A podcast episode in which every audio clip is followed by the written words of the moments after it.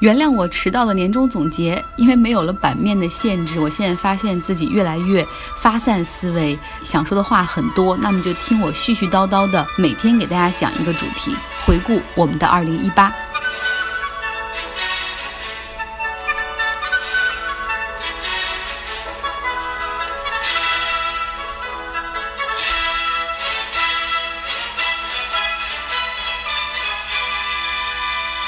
一个关键词是民粹 （populism）。什么叫民粹？其实今年我们已经说过很多次了。民粹就是反精英阶层，然后厌恶传统的政客。这股势头的崛起，其实更多是选民们。对于旧秩序的留恋和怀念，比如说二零一六年英国脱欧啊，大部分的选民就想，我们英国过去光荣孤立的政策多好，英国是英国，欧洲是欧洲，然后没有这么多的移民过来，我们也不用接受欧盟强加给我们的一些条款。等等，那像二零一六年美国总统大选，特朗普赢了，当时就是白人中低收入阶层的选民们，他们比较怀念过去那个年代有美国工厂、美国制造的繁荣，然后他们有工作、有福利，然后凭借着自己的工资，很容易能够成为中产阶层，然后能买得起房，给孩子提供起像样的教育，所以他们希望美国能够再次伟大，特朗普就赢了。那民粹主义从二零一六年发展到现在，真的是越发明显。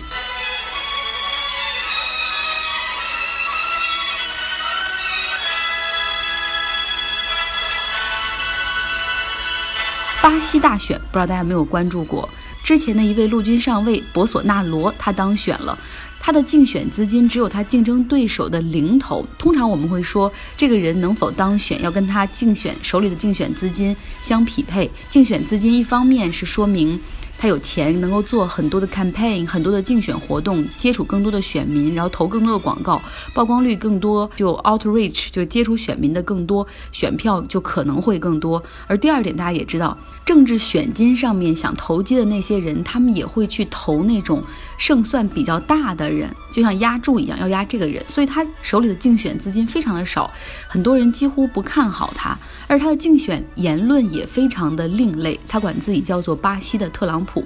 自己直接这么说，他的言论有哪些呢？比如说，他反对枪支控制。我们都知道，巴西的治安非常的糟糕，一个原因就是枪支泛滥，在贫民窟里面的帮派火拼啊，都非常的严重。但是他就认为说，不用控枪，如果人人都有枪了，互相有个威慑，社会治安就会变好，然后警力也不用投入的那么多。他还有一个言论就是说，反堕胎。他对女性是有很大的偏见的，他也不认为说男女就应该同工同酬，他认为女性你就应该回到家里去照顾家庭、传宗接代。另外呢，他还反对同性婚姻，他说他上任之后就要把巴西的国企像巴西石油给私有化。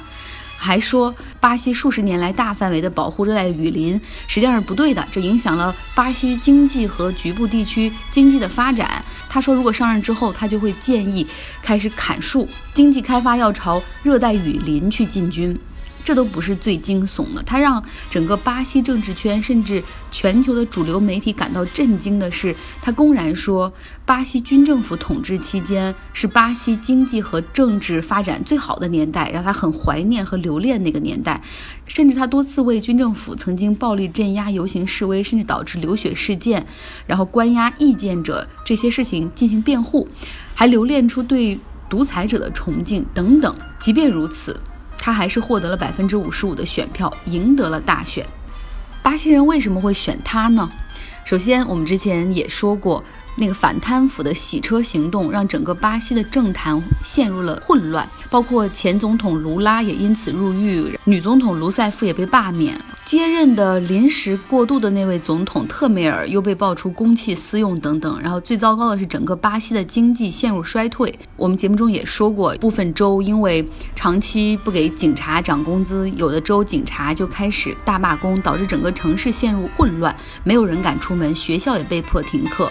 然后，另外，巴西国家博物馆起火，消防队赶来之后接上那个消防栓，他们来的并不晚，但是打开消防栓之后，发现里面一滴水都没有，最终只能从远处再运水过来，那个时间和运来的量又非常的少，只能眼睁睁地看着数千万件的藏品被烧。后来一查，发现是财政预算有缩减，国家博物馆在过去五年都是勉强维持运营，那个资金是不够的。经济的糟糕，包括政府在财政支配方面的失职，让巴西人对于自己的就业、住房、教育和未来的医疗也是充满了担忧。巴西的经济还是金砖四国呢，但是它相比印度、相比中国，那增长真的是逊色太多。二零一五年、一六年连续两年 GDP 是负的百分之三点五，二零一七年的增长也只有百分之一。这个时候，很多民众不只是担忧，真的是对。当时军政府时期的旧秩序充满了留恋，所以这也就成为了博索纳罗的机会。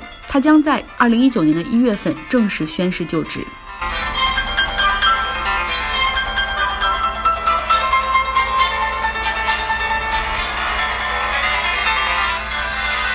民粹还有一个很大的特点，就是要利用并且激发出更多的愤怒和不满。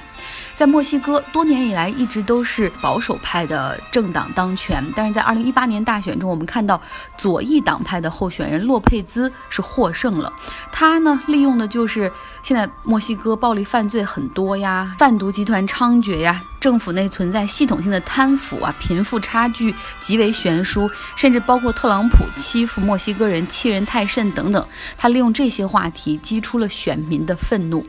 然后民粹还有一个特点，就是他们在竞选的过程中会提出很多各种各样的批评之声，就这样不对，那样不对，然后能勾起大家的火。但是他们却缺少自己系统性的政策主张，就是我当选之后我会怎样做，他们会说的很少。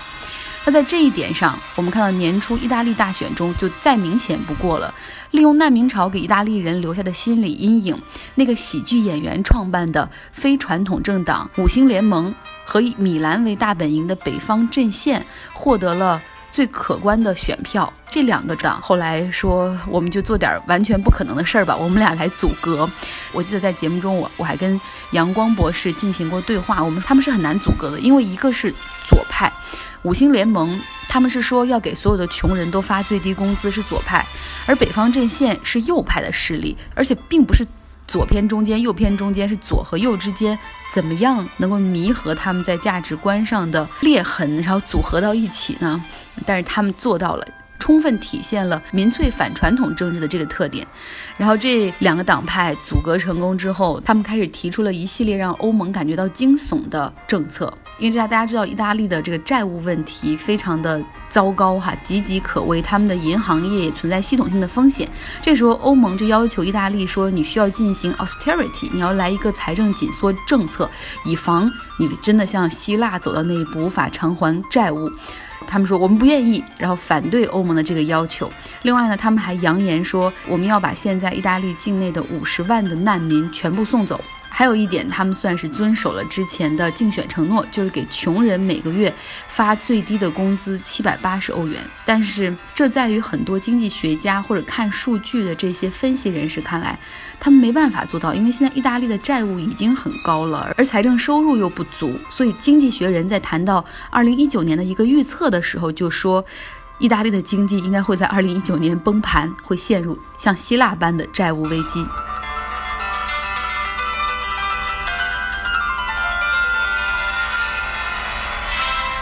我们亚洲也有浓浓的民粹，前有菲律宾的杜特尔特，而在二零一八年马来西亚大选，又有九十二岁的马哈蒂尔复出获胜。他是马来西亚不折不扣的政治强人。一九八一年到二零零三年，他一直担任总理。西方的媒体甚至早就把他称为 dictator 啊，知道吗？独裁者。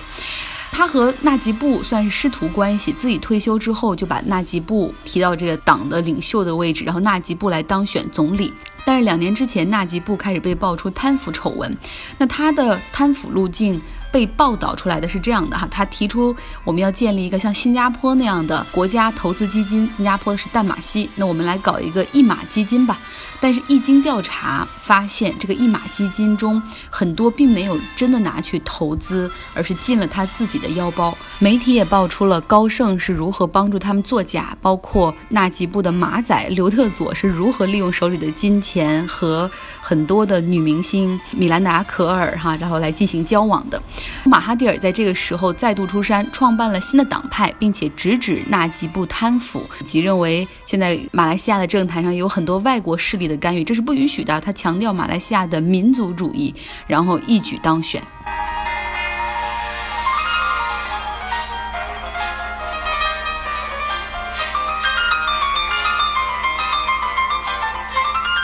其实民粹在二零一八年最典型的辨识度最高的是年末发生在法国的黄背心儿运动。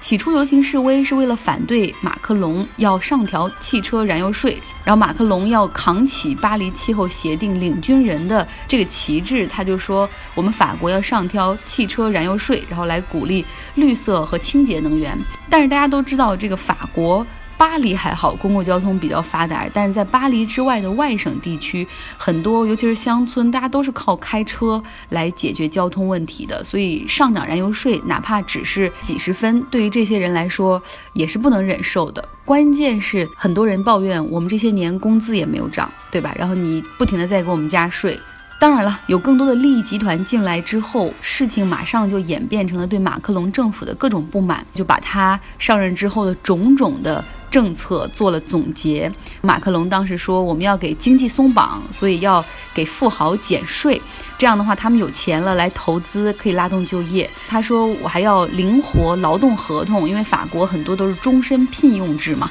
呃，导致。企业不愿意雇新人，然后这个年轻人的就业率很低，我要取消这种终身聘用制。另外，他还取消了铁路、航空这样国企的福利。大家就说他明明就是富人的总统嘛，他是穷人的敌人。你看他给富豪减税，然后但是他却给工人减少福利等等。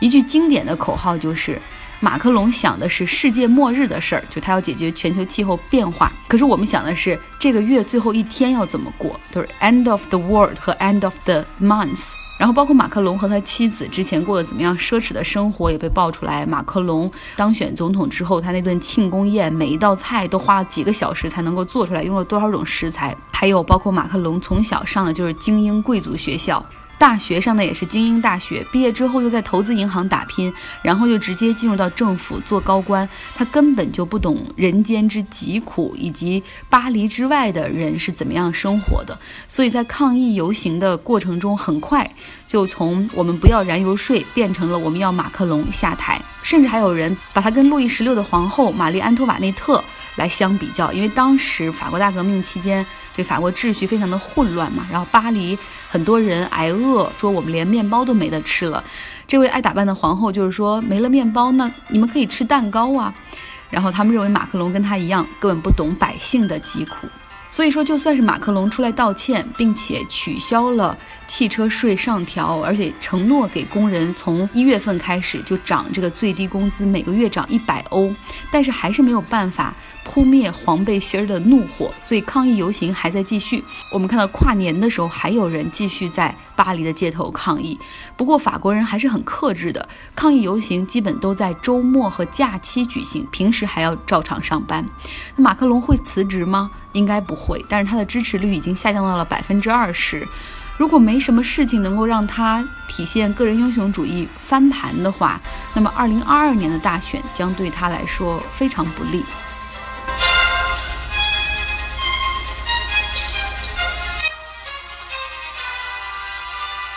其实民粹可以载舟，也可以覆舟，就像匈牙利总理奥班一样。他呢，最初是被视为欧盟内的首位民粹的代表领袖。当时他竞选的时候打的口号就是：“欧盟的移民太多了，穆斯林太多了。我现在走在街头，尤其去西欧的时候，都分不清自己到底是在欧洲还是在中东。”他还打起了反移民、反难民的大旗。当选之后，他开始挑战欧盟分配给他的难民名额，拒不执行。一度呢，支持率他非常的高。但是他最近搞了一项改革，终于让人们又走上了街头。他主导并且通过了一项法案，因为他自己比较亲近商业的利益嘛，他允许雇主们可以要求员工每年加班时间最多可以长达四百个小时。四百个小时算一下，到每一周就算一下，就相当于每一周你的老板可以合法要求你加班一天。同时，为了给企业更多的支持啊，然后拉动经济，他说这个企业给加班人员的加班费。补偿的周期可以延长到三年，也就是这个月让你加的班钱，我可以三年之后再付给你，而这两年之内我可以把你开掉。那么在布达佩斯有一点五万人走上街头，哪怕气温只有零度左右，他们到议会前去抗议示威，久久不愿意散去，因为他们这项法案叫做奴隶法案。那么匈牙利人想的和法国人一样，就是现在的政府不懂我们了，我们需要能够代表我们权利为我们努力的政府。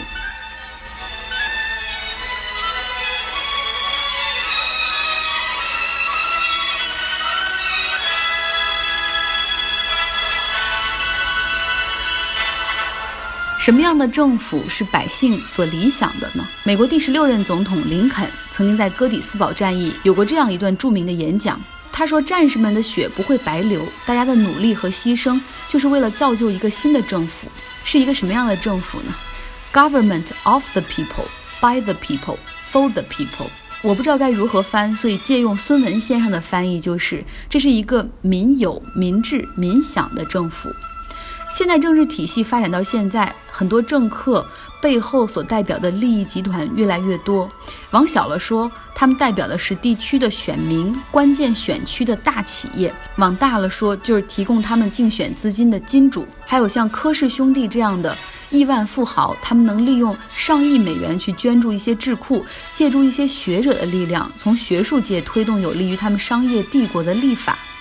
那么，经历过2008年金融危机之后，虽然很多国家经济数据都很亮丽，然后经济复苏啊等等这样的 title 建筑报端，但是中低收入群体却愈发感觉到绝望，因为每天看到股市怎样的涨，富豪的财富们在以千万级的速度在上升，而中低收入群体却在为每小时的最低工资从十块钱涨到十五块钱而感到焦虑。对于眼前的失望，对于未来的焦虑，才是民粹的根源。